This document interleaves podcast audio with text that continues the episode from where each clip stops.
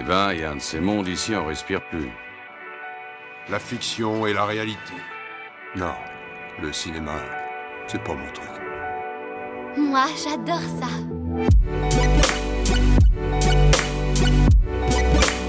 C'est vraiment un navet, ce film. Je trouve bon, moi, ce film.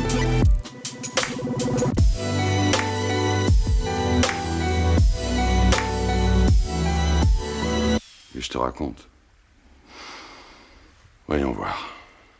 Bonjour, bonsoir et bienvenue à l'Hôtel Adriano, le podcast où nous vous faisons découvrir ou redécouvrir le cinéma d'animation japonais. Je m'appelle Boris et comme à l'accoutumée, à mes côtés par écran interposé, se trouve mon ami Julien. Julien, comment va? Eh bah ça va super, super et toi? Bah ça va très bien, euh, je suis- j'ai vraiment hâte de te parler de- de- du film d'aujourd'hui. Aujourd'hui épisode numéro 5 consacré à Lamu, un rêve sans fin, le second film réalisé par Mamoru Oshii, un nouveau réalisateur donc pour le podcast puisqu'on a passé pas mal de temps avec Isao Takahata.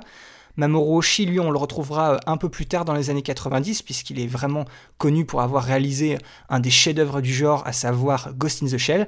Mais on n'en est pas encore là, donc un peu de patience. Aujourd'hui, c'est Lamu Un rêve sans fin, sorti au Japon en février 1984, et sorti en France d'abord discrètement en VHS en juin 1996, soit 12 ans après, et puis il y a eu une vraie ressortie en DVD par l'éditeur Kazé en juin 2004, soit 20 ans plus tard. Julien, je te laisse faire un petit résumé de l'histoire. Mais avec plaisir. Alors, c'est l'histoire d'Ataru, un lycéen qui est immature et pervers et qui est toujours noyé sous l'amour étouffant de l'extraterrestre sexy Lamu et de leur groupe d'amis haut en couleur. À la veille d'un grand festival scolaire dans leur lycée, tous les élèves mettent du cœur à l'ouvrage pour que l'événement soit une réussite. Mais cette journée semble se répéter sans fin, comme dans un rêve, jusqu'à devenir irréel, le tout dans un joyeux sentiment d'éternité. Julien, dis-moi, est-ce que tu l'avais déjà vu avant ce, ce film? Euh, moi, non, j'en avais jamais, jamais du tout entendu parler. J'étais même pas du tout euh, familier avec l'univers du, du- du manga original. Donc pour moi, c'était une découverte euh, complète. Moi, c'est pareil, euh, j'avais jamais entendu parler de ce film. Contrairement, tu vois, aux deux derniers épisodes où euh, je ne connaissais pas beaucoup les films, mais étant donné que c'était dans la filmographie d'Isao Takahata, j'en avais légèrement entendu parler. Mais ce film-là, Lamu, un rêve sans fin, il était, présent dans de nombreuses listes de, des meilleurs films d'animation japonais que j'ai un peu étudié pour, pour créer notre propre liste pour ce podcast. Et du coup, j'ai vu aussi qu'il avait été réalisé par euh, Mamoru Oshii, euh, donc forcément, je l'ai inclus dans la liste, mais c'était vraiment pour le découvrir à 100% pour le podcast. Je ne vais pas te poser la question qui tue, à savoir si tu l'as regardé en VF ou en VO, puisque voilà, les, les, les coups ont été tirés, on- il y a ce fameux combat entre nous, je ne vais pas remuer le couteau dans la plaie, euh, tu es plutôt amateur de version originale, je suis plutôt amateur de VF, et pour ce film, je ne crois pas que ça ait changé. Non, pas du tout, pas de changement. Est-ce que tu peux, est-ce que tu peux me dire si, si ça t'a plu ce film? Oui, c'est un film qui m'a beaucoup plu, même si il m'a complètement déconcerté. C'est un univers que je connaissais pas du tout à la base, et vu que le film ne te prend pas par la main euh, quand tu es euh, complètement néophyte de ce truc-là, et ben en fait, euh, il a fallu un peu, un peu de temps pour m'accrocher au truc, mais au final, l'intrigue m'a pris avec le temps, et j'ai vraiment, vraiment beaucoup, beaucoup aimé. Et toi Pour moi, pour moi aussi, comme tu dis, la, la prise, en, la prise en main, le tout début du film, c'est un peu compliqué et je savais pas vraiment où ça allait nous embarquer, mais après avoir vu le film, je peux te dire que ça a été, ça a été une énorme surprise. Il y a tout, il y a tous les ingrédients que moi j'adore dans les films d'animation japonais. C'est visuellement, c'est, c'est d'une, ça déborde de créativité. C'est un truc euh, absolument hallucinant et ça m'a rappelé un de mes films euh, préférés euh, tout court, pas forcément que d'animation, qui est Paprika. Donc c'est un peu, c'est un peu devenu un, un petit coup de cœur et c'est juste dommage qu'en fait on soit bloqué avec des personnages d'un univers bah, clairement différent et puis que dont je suis pas familier donc for- forcément je m'accroche pas vraiment à eux et à leur histoire mais plus à ce que nous plus à ce que nous présente le film. Merci de m'avoir attendu, c'est sympa. Monte En route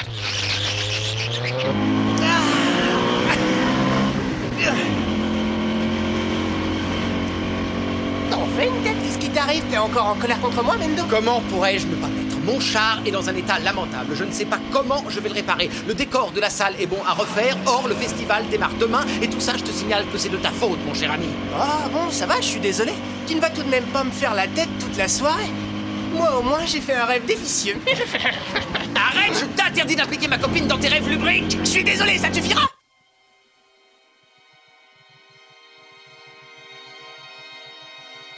C'est étrange quand j'y pense. Qu'est-ce qu'il y a? J'ai l'impression de passer ma vie à l'école, comme s'il n'existait plus rien d'autre. On ne sort plus que le soir pour aller chercher à dîner. C'est la vie de tout lycéen.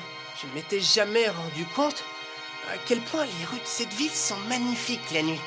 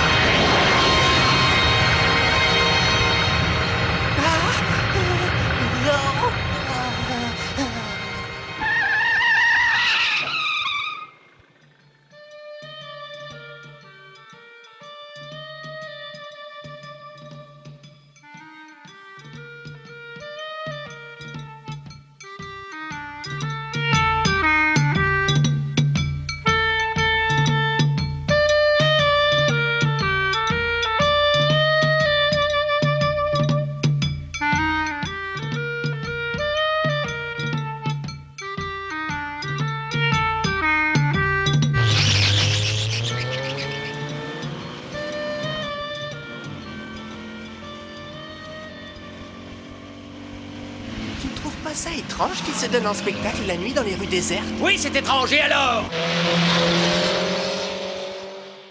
On va commencer, pour parler de ce film, on va commencer par parler du contexte. Alors nous sommes au début des années 80. Oui, euh, au début des années 80, c'est le début de ce qu'on a appelé euh, l'âge d'or de l'animé au Japon. On est vraiment au cœur de la nouvelle vague science-fiction et space opéra à la télévision.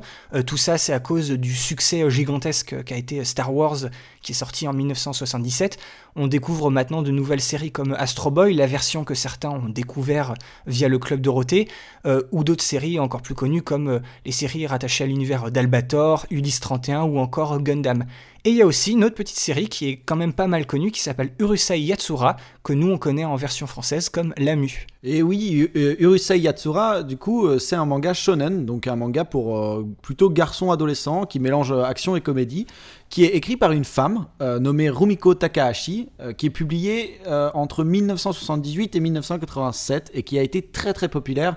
C'est assez inédit euh, à l'époque, donc à la fin des années 70, c'est assez inédit qu'une femme n'écrive pas du shoujo. Les shoujo, c'est les histoires romantiques pour les filles. Le titre se base sur un jeu de mots entre urusei, qui est la déformation orale de Rusai, qui veut dire bruyant, mais plutôt au sens négatif, parce qu'en VF, on le traduit souvent par ferme-la. Et euh, la particule sei à, à la fin du mot euh, est écrit avec le symbole qui veut dire étoile. Et Yatsura, le premier mot du titre, veut dire les gens. Et Urusei Yatsura serait, si on pouvait se, se- se risquer à une, à une traduction, donnerait les gens bruyants des étoiles, entre gros guillemets. Le manga, euh, c'est une collection d'histoires loufoques qui prennent place après l'arrivée d'une race extraterrestre plus avancée que les humains, qui s'appelle les Oni sur Terre. Il place le sort de la Terre dans les mains d'Ataru, un ado malchanceux, coureur de jupons, mais qui est infructueux et fainéant, et qui va, lui, réussir le test des Oni par total coup de chance sur un gros quiproquo, qui va résulter avec son mariage avec la princesse des Oni, qui s'appelle Lamu.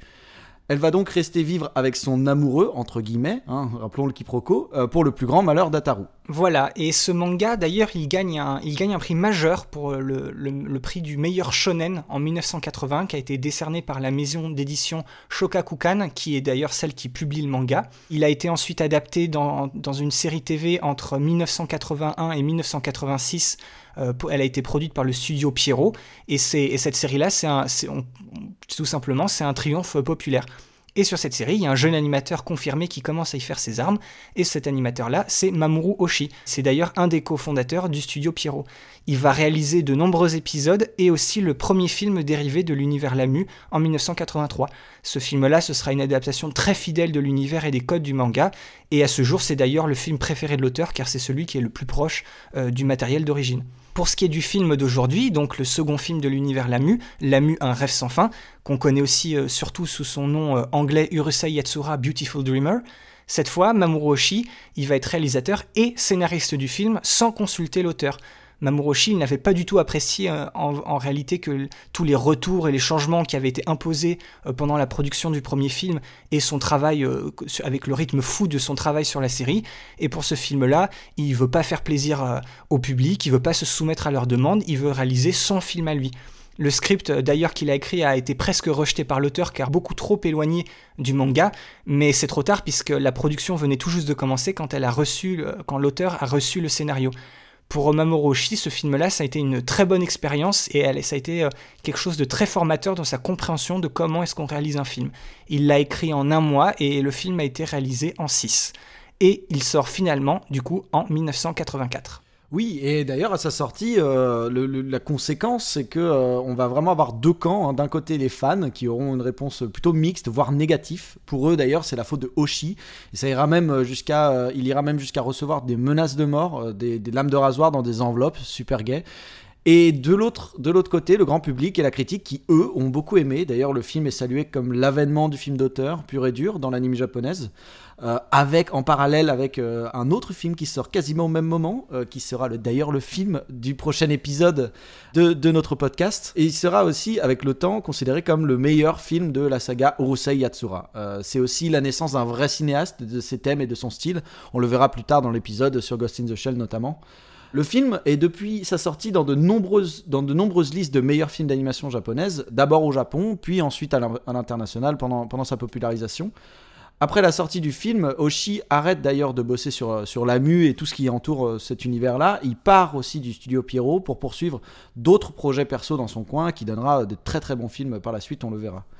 Il est temps de discuter un peu histoire et thématique, parce que c'est un film, on peut le dire, qui est à la fois stupide et étrange, mais aussi qui donne à penser et à réfléchir et nous permettre de nous, nous faire des, des voies de pensée euh, un peu différentes et qui veut totalement dérouter son public. Oui, ce film-là, c'est- une réappropriation euh, totale de l'univers de la mue par Mamoru Oshii. Lui, il est beaucoup plus intéressé par euh, la notion de groupe et de ses dynamiques que par les persos, euh, on va dire, en, eux-mêmes. La princesse Lamu, qui est le personnage emblématique de la série, qui lui donne son nom, elle est vraiment reléguée au second plan du film, même si techniquement, on peut dire qu'elle est au cœur de l'intrigue. C'est une atmosphère qui est radicalement différente du manga dans son approche scénaristique. C'est pas du tout une comédie sentimentale, même si encore une fois, au fond, toute cette histoire se repose toujours sur la relation de couple entre Lamu et Ataru.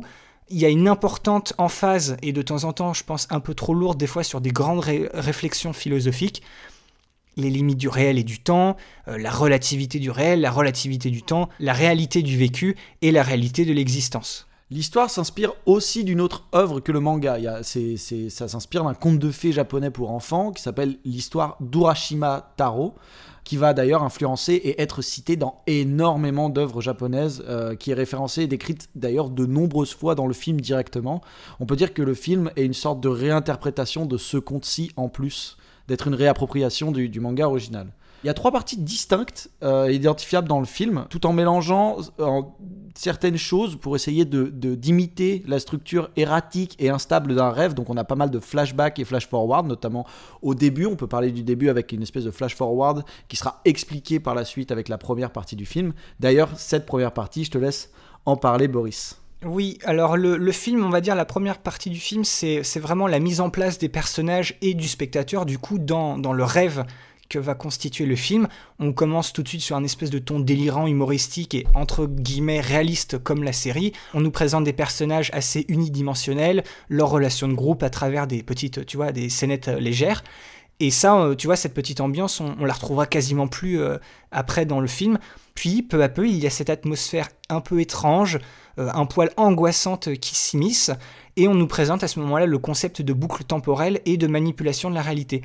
Euh, ce film-là, c'est le film qui est à l'origine de l'utilisation de cet outil de la, de la boucle temporelle dans, de nombreux mangas et animés euh, par la suite. Il y a une mise en abîme en fait à ce moment-là de la, un peu de la redondance du manga et de l'animé, son format répétitif, le fait que ces personnages sont bloqués dans des archétypes, ils n'évoluent pas. Euh, il, y a, une espèce de grosse saturation et, côté un peu instantané des, gags. Et c'est aussi un, rappel en fait de, de la production de l'animé en, lui-même, puisque pendant qu'il travaillait dessus, Mamoru Oshii, il avait complètement perdu la notion du temps. Ce qu'il faisait, ça n'avait plus de sens. Donc dans ce film-là, il veut vraiment donner du temps au monde qu'il est en train de créer pour qu'il puisse exister, pour qu'on puisse ressentir l'univers créé, au lieu de simplement le, le, survoler.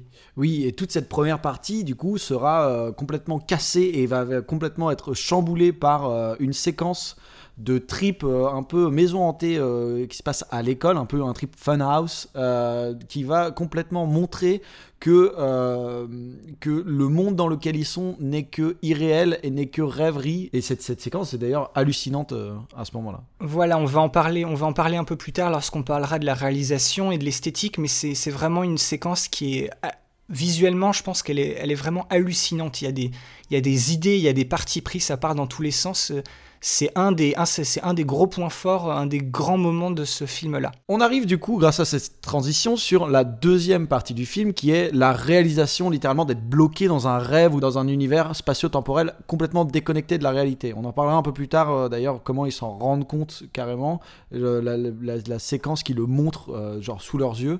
Ils arrivent donc dans une espèce de phase un peu hors du temps, où euh, ils développent tous une insensibilité et un bonheur à vivre sans se soucier de quoi que ce soit. Il n'y a, plus rien qui les, qui les impacte vraiment, puisqu'il n'y a plus de temps, plus d'espace non plus. Mais euh, chez eux se développe aussi une sorte d'hésitation et une impossibilité de réussir à profiter de ce moment-là à 100%. À ce moment-là, on a vraiment une espèce de métaphore d'une adolescence que, que, les, que les jeunes ne veulent pas voir s'achever. Ils veulent rester dans cette espèce de moment totalement en suspens. Et donc, on est dans, un, dans, dans une séquence où il y a beaucoup de contemplation, de moments suspendus, il y a beaucoup de mélancolie, de surréalisme. On comprend bien à ce moment-là la, portée du film qui sera beaucoup moins léger, d'ailleurs, ce film, que pouvait le laisser, le, que pouvait le laisser penser l'introduction ou la première partie du film.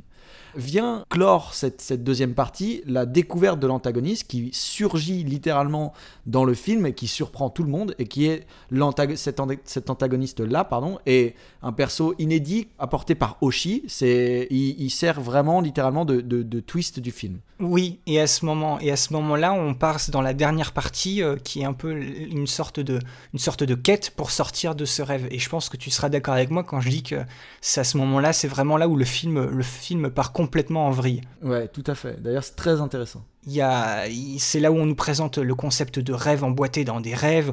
T'as un espèce de voilà de tourbillon, euh, comment je pourrais dire, de tourbillon euh, onirique qui annonce un peu, qui annonce le, futur euh, psychédélisme, un peu le côté d'un psychédélique d'un film que moi j'aime beaucoup, qui est, qui est Paprika. à ce moment-là, il y a une énorme perte de repères, il y a un mélange des genres, mais même dans cette espèce de gros tourbillon, dans ce gros gloubi-boulga, on essaye toujours de se concentrer sur les sentiments et la relation de Hataru et de Lamu. Et c'est à ce moment-là que Oshi réussit vraiment à mélanger, euh, on va dire, l'outrance du manga original et de l'animé avec euh, l'espèce de mélancolie existentielle qu'il veut apporter à cet univers avec, euh, avec ce film. Toutes ces thématiques et ces, réflexions et, le ton du film, ça va, ça va donner un gros héritage pour le cinéma, on va dire, occidental. Je pense notamment au, film Un jour sans fin euh, de Harold Ramis euh, réalisé en 93 ou encore le film Dark City d'Alex Proyas sorti en, en 98.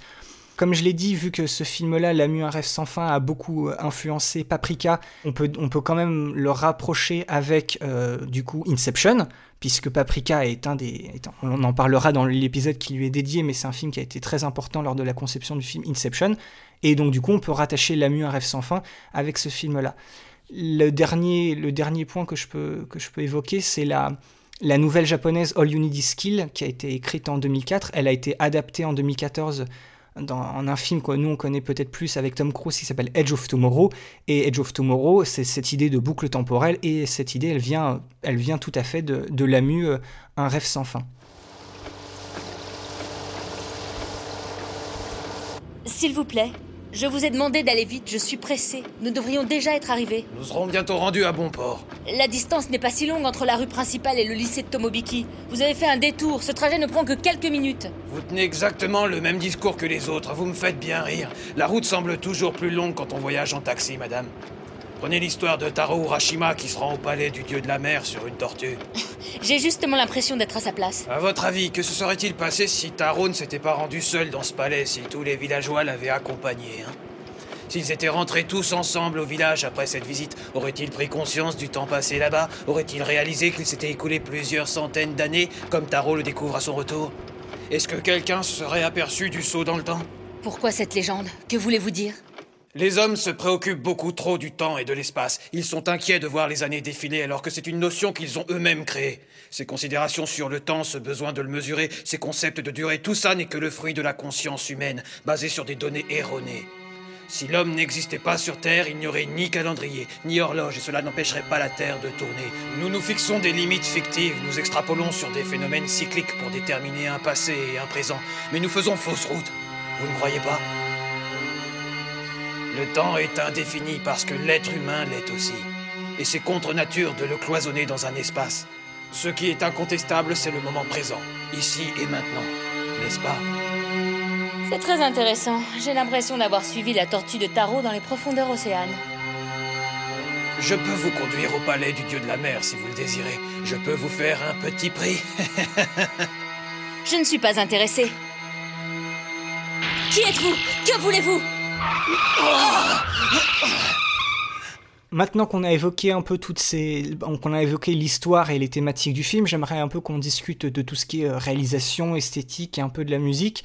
Et euh, Julien, j'aimerais que tu commences par nous parler un peu de, la mise en scène et du rythme très particulier du film. Oui, alors il faut savoir que c'est un film qui est entièrement storyboardé sous la supervision d'Oshi et qui fait passer ça avant le script et avant les dialogues. Donc le script et les dialogues doivent s'adapter au storyboard et pas l'inverse. Il va, il va avoir beaucoup beaucoup de parties pris euh, vraiment en termes de mise en scène et tout ça. C'est-à-dire que genre il va vraiment travailler sur la vitesse et la fixité. D'abord la vitesse de certains plans vont donner une impression de pesanteur ou un certain vertige maladif avec des espèces de, de, de, de perspectives totalement étirées, des angles totalement biscornus de partout.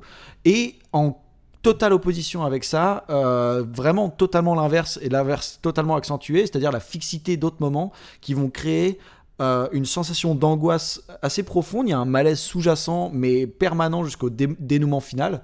Et euh, les événements sont plus forcément décrits de manière chronologique. Chaque élément est plus perturbant que révélant quelque chose de particulier dans l'histoire, finalement.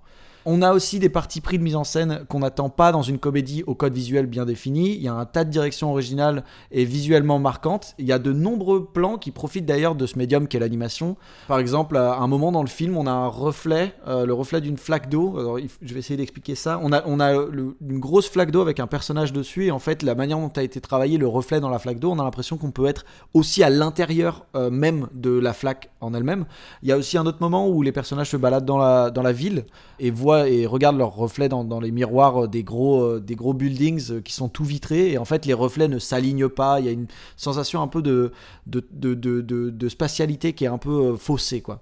Le, le film a bénéficié d'une animation supérieure à la série. C'est une animation qui est typique de l'é- de l'époque. Donc, c'est pas extraordinaire, mais c'est largement honorable et c'est constamment maîtrisé. Vraiment, sur toute la durée du film, il n'y a pas de moment de creux en termes techniques. On est au même niveau, par exemple, que Cagliostro, mais en moins travaillé quand même.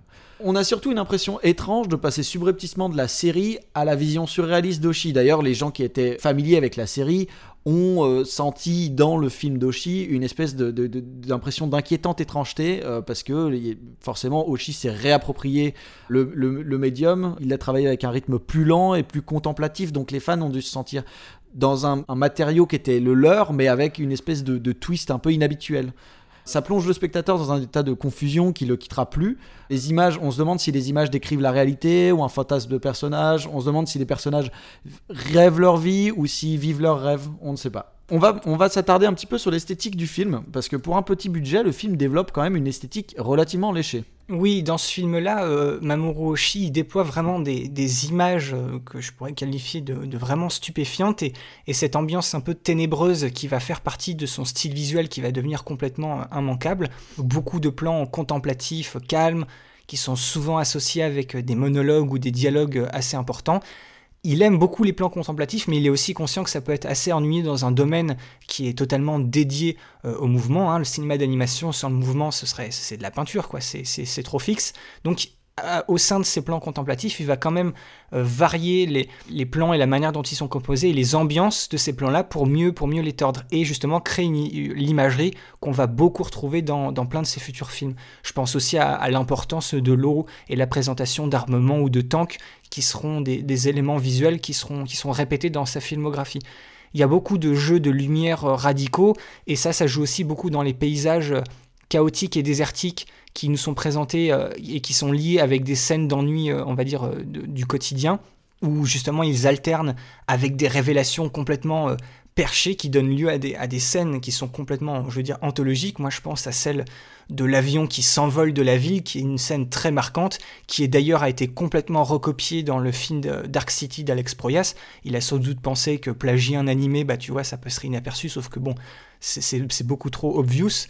et dans ce film-là, du coup, ce que veut nous faire transmettre Mamoru c'est que plus cette prison mentale et psychique va se prolonger, plus l'environnement qui va entourer les personnages va s'altérer. Et euh, c'est là où il y a ce passage, on va dire, assez brutal euh, de la ville euh, telle qu'elle est présentée au début du film à un espèce de paysage post-apocalyptique où clairement c'est une espèce d'image un peu qui, nous montre les, fantômes du Japon après, Hiroshima.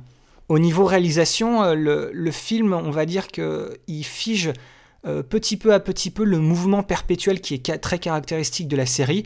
Encore une fois, Mamoroshi, il adore ça, il va imposer une, imagerie beaucoup plus contemplative, et les plans fixes, à ce moment-là, ils vont vraiment emprisonner un peu paralyser les personnages dans cette espèce d'autre réel que le réalisateur est en train de, est en train de créer. Oui, d'ailleurs, le, summum de cette perte de repère, c'est une scène assez extraordinaire dont, on a parlé un peu plus tôt, qui sert d'ailleurs de transition dans le film, où, tous les, les, les, jeunes sont enfermés dans leur école de nuit. On, y voit un univers euh, complètement sans dessus-dessous, où le haut peut être le bas, le relief peut être plat. C'est une directe référence à Relativité, qui est l'une des lithographies les plus célèbres de M.C. Escher, que je pense vous connaissez relativement tous. C'est la scène où il y a vraiment des, escaliers qui vont dans tous les sens et où on a, euh, on est vraiment confus. Il y, a, trois centres de gravité différents au sein d'un même espace. Donc ça veut dire que genre vraiment, si on regarde, on peut vraiment, par exemple, voir euh, deux personnages qui empruntent le même escalier, mais avec des, avec des gravités, des centres de gravité euh, propres, qui leur est propre en fait, totalement différents dans cette scène, justement, dans l'école, on, a le sentiment d'une boucle frénétique. On a vraiment un dédale de jeux d'ombre, de perspectives. Et donc, ça va aller jusqu'à la perte de repères, euh, jusqu'à la folie d'ailleurs, même. Euh, on, a, on a un passage où Ataru euh, est, coincé, est coincé dans une salle et, et lui, va commencer à vraiment perdre les pédales parce qu'il va commencer à se voir, lui, décuplé à l'infini, à gauche et à droite de lui-même, où vraiment il n'arrive plus à savoir où il en est, qui il est là-dedans. Et ça fait, c'est une, une, scène qui, moi, et toi, je pense aussi, Boris, nous a fait beaucoup penser à une scène dans Star Wars 8 où, où Rey euh, se retrouve dans une espèce de grotte et se voit, elle, décuplée aussi à l'infini et euh, interagit avec ses doubles un peu. Euh, et on est vraiment dans où est le réel, en fait, à ce moment-là. Totalement, totalement. C'est ça. Et puis, pour ouvrir une petite parenthèse, c'est pas, pas étonnant puisque George Lucas ne l'a jamais caché, mais son univers et les premiers films Star Wars ont été, ont été bâtis et largement inspirés sur le, sur le cinéma japonais, notamment celui d'Akira Kurosawa. Donc, moi, ça ne m'étonne pas du tout que justement il y ait ce côté euh, ces, grosses références à la culture japonaise et à la culture animée dans, l'univers Star Wars. Je trouve que c'est complètement logique. Ouais, tout à fait. C'est ces deux, mondes qui se, qui se transvasent un peu et qui partagent. Il y a aussi beaucoup d'éléments du film euh, qui illustrent la notion de boucle. On a le motif du cercle qui revient euh, tout le long du film, ou du retour par exemple d'une entité à son point de départ aussi, qui est très très présent dans le film. Par exemple, au début, on a les persos qui sont enfermés dans la ville et qui ont un sentiment de déjà vu, qui le savent. Donc on est dans le film, euh, ça traite de ce sentiment de ce motif du cercle, donc dans le film, mais aussi en dehors, dans, dans son, dans sa grammaire euh, cinématographique, par exemple, au moment où les protagonistes se, prennent conscience euh, du fait qu'ils soient enfermés dans cette ville et qu'il n'y ait pas de temps, pas d'espace et tout ça, on a un double panoramique à 360 degrés qui, euh, qui accompagne justement cette prise de conscience et vraiment euh, l'espèce d'angoisse qui, qui l'accompagne. On a aussi, à un moment, dans une des scènes de rêve vers la fin du film, on a un retour méta au tout premier épisode de la série. Encore une fois, on revient vers, euh, vers cette notion de cercle, ce motif de cercle constant, et, euh, et qui les quitte jamais finalement. On boucle la boucle. On boucle la boucle, exactement. On a aussi un deuxième motif qui revient, qui est le motif de la mise en abîme dont, dont, dont tu as parlé un peu plus tôt, euh, Boris, au sujet du contexte du film. Je pense qu'il il a voulu le faire transpirer avec ça dans le film, enfin par rapport à ça, le, le, motif, le thème de ok, on travaille sur des mangas, on travaille sur des épisodes, donc tout le temps, voilà, ça, ça continue, ça, ça, se répète et tout ça. Donc le, le motif, il a, il a choisi de le mettre aussi en valeur dans ce film-là. Donc on a par exemple sous, le, sous la forme des reflets dont on a parlé un peu avant, qui brouillent un peu les repères et qui expriment le dysfonctionnement des lois de l'espace notamment.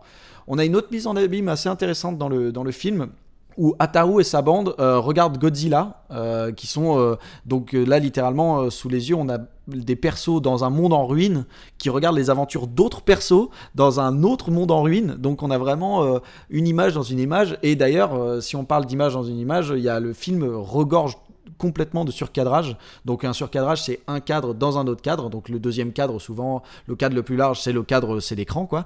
Et donc euh, ce- ces deux cadres-là, en fait, séparent les protagonistes de leur, de leur environnement et les mettent dans une situation un peu, euh, un peu de conflit entre, entre eux et l'environnement, et parfois aussi les lient, en un sens.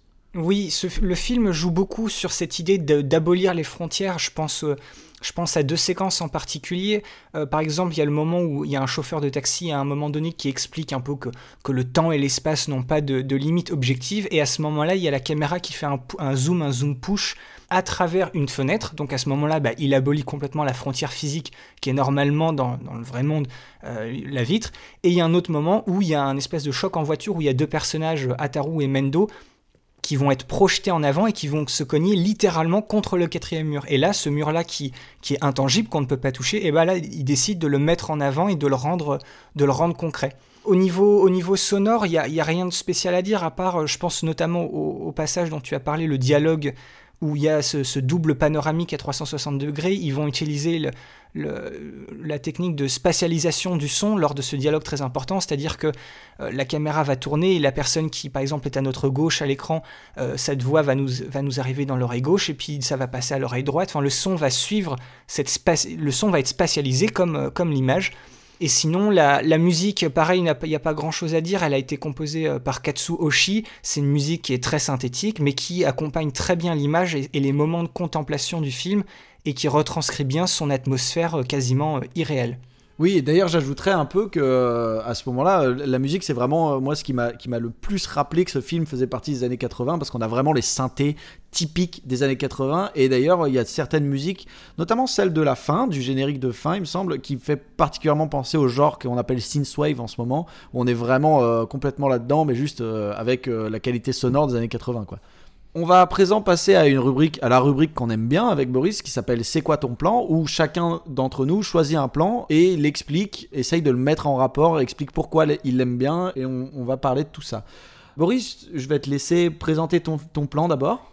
Alors oui, mon plan, il arrive, alors pour, si vous voulez le retrouver dans le film, il arrive à 43 minutes 51, c'est un, un espèce de grand travelling vertical qui va jouer vraiment sur euh, les jeux les jeux de perspective. On est, dans cette fameuse séquence du, de l'école du lycée de Dataru et Lamu où justement il y a ces idées de d'escaliers qui vont dans tous les sens, les différents sens de gravité. Donc dans cette, dans cette espèce de frénésie visuelle, il y a un moment qui sort un peu de nulle part mais qui fonctionne complètement à 100% dans cette scène-là où alors, je vais essayer de, vous décrire un peu le, plan. On est, c'est un travelling du coup que j'ai dit qui est vertical, qui descend sur la façade du bâtiment, mais on est dans un coin. Sauf que comme on, est, dans un cinéma d'animation, bah, les perspectives sont complètement aplaties. Et donc, sur les deux façades du mur euh, collées au niveau du coin, il y a une fenêtre sur la droite et une fenêtre sur la gauche. Et on voit la mue qui descend les étages et qui passe de fenêtre en fenêtre. Donc, par exemple, la première fois, elle sort de la fenêtre, passe devant euh, le coin du bâtiment pour rentrer dans l'autre fenêtre.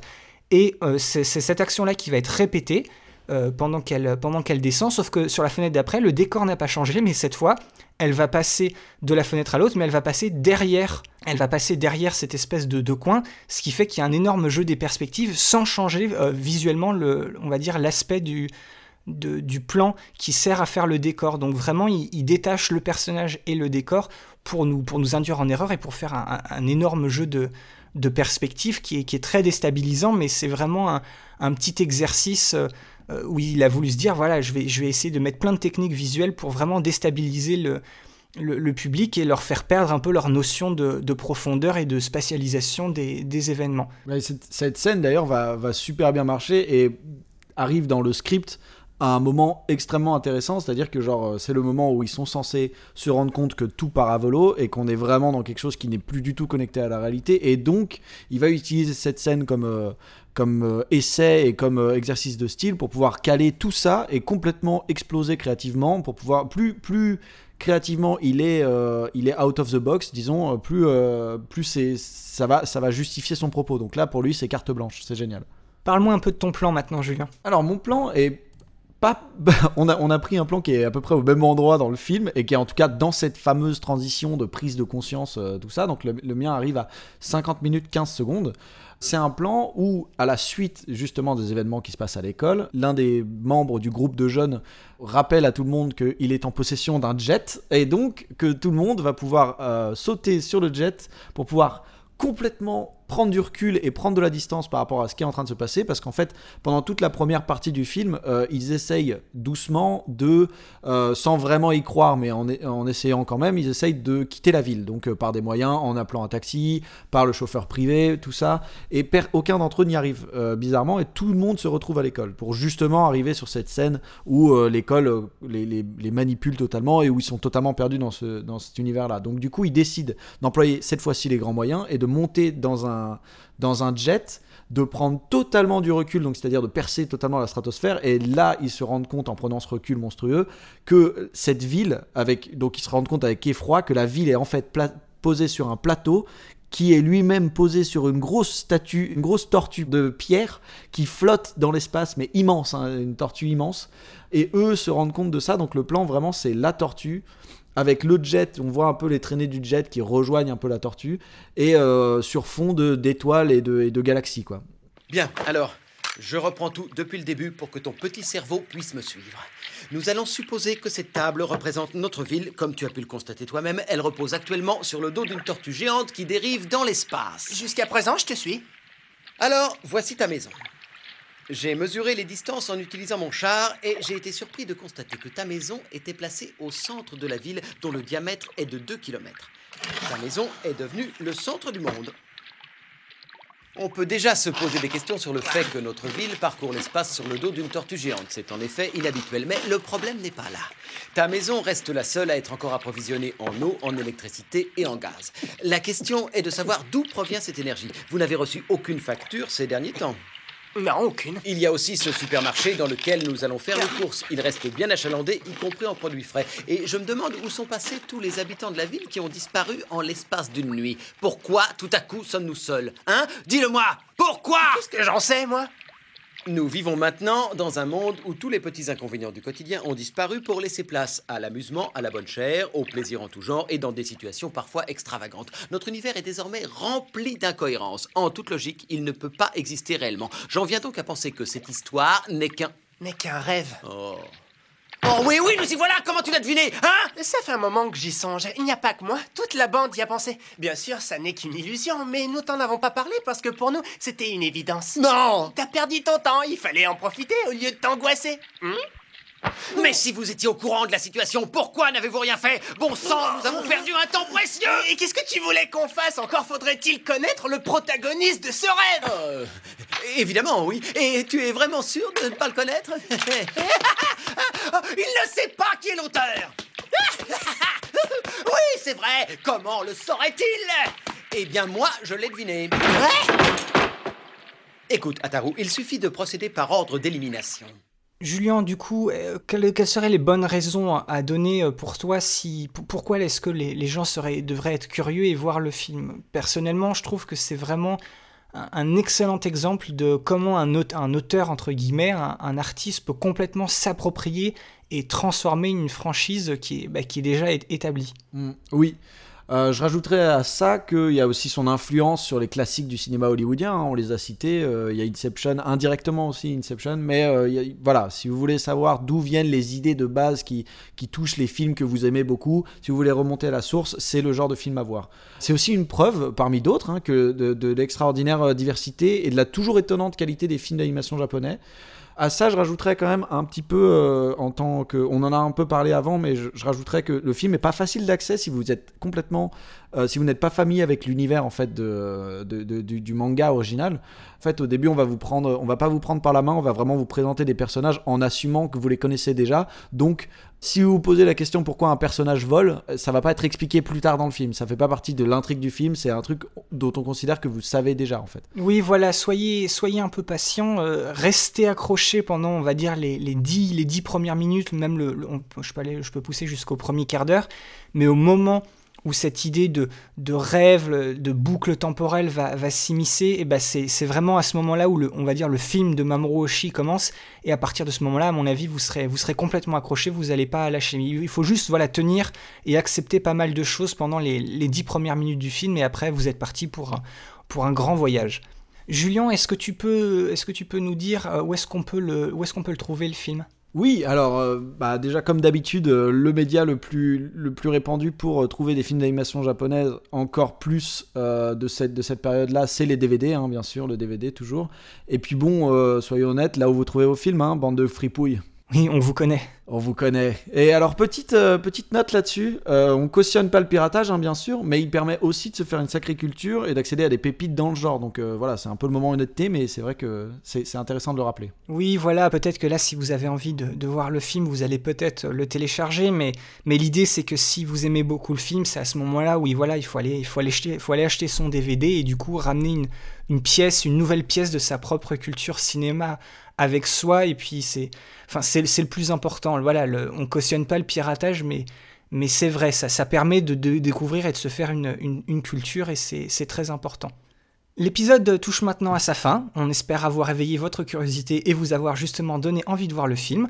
C'est une expérience, c'est quelque chose, c'est un film qui c'est très sensoriel, ça part dans tous les sens, mais c'est c'est un film unique. Je pense que vous en avez pas vu. euh, vous n'avez pas vu des films dans ce, dans ce genre-là euh, qui ont des idées euh, visuelles et, scénaristiques euh, aussi poussées et, et qui veulent vraiment, vraiment vous déstabiliser? C'est- ce film, c'est un, peu, c'est un peu une expérience, Julien. Oui, complètement, je suis totalement d'accord avec toi. Comme d'habitude, après l'avoir vu, euh, laissez-nous sous le post de l'épisode un commentaire euh, Facebook ou Twitter avec euh, votre capture d'écran ou, si vous ne pouvez pas, une petite description de votre plan ou de votre moment ou même de votre scène favorite.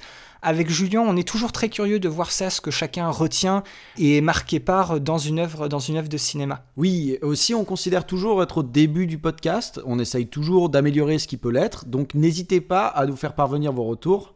Vous pouvez donc nous retrouver sur Twitter et Facebook, les réseaux sociaux, at Hotel Adriano Pod, sur PodCloud, hoteladriano.lepodcast.fr, sur Gmail, hoteladrianopodcast at gmail.com, tout ça sans majuscule, sans espace et sans tiret, hein, retenez bien. Bien entendu sur Apple Podcast qui était précédemment iTunes. Prenez deux secondes pour laisser des commentaires, ça supporte vraiment bien le référencement et la découverte du podcast. Nous sommes aussi sur Spotify, autre plateforme de plus en plus populaire pour le podcast. Donc voilà, plus on est de fous, plus on rit. Le plus important, si vous avez bien aimé, partagez l'émission autour de vous. Le bouche à oreille, il n'y a que ça de vrai. Oui, c'est le, meilleur moyen vraiment d'amener ce podcast aux oreilles de, ceux qui, qui peut-être comme vous, aimeraient découvrir un cinéma différent et découvrir de nouveaux films et peut-être tout simplement d'avoir de nouveaux coups de cœur. Donc vraiment, si vous avez passé un bon moment, euh, recommandez euh, ce podcast et partagez-le. C'est très important pour nous. Vous pouvez aussi retrouver Julien sur Twitter at simplyjuman, J-U-M-A-N, et sur son profil un peu plus professionnel, at Juman Creative, tout attaché. Et pour ma part, vous pouvez me retrouver at B underscore Lanfroy, L-A-M-F-R-O-Y. Merci d'avoir tendu une oreille ou deux, et on se retrouve bientôt pour le prochain épisode, et ce sera déjà le dernier de l'année 2019, mais il sera dédié au premier véritable chef-d'œuvre dont nous parlerons dans ce podcast. Voilà, on finit l'année en beauté, on sort les grands superlatifs, mais c'est vraiment un film qui fera euh, l'effet d'une d'une bombe dans l'industrie et qui offrira au public le premier d'une longue série de grands films d'animation ambitieux et universels. Et ce film, bah, c'est tout simplement le second long métrage réalisé par Hayao Miyazaki, à savoir Nausicaa de la vallée du vent. Allez, à la prochaine et ciao bye Salut tout le monde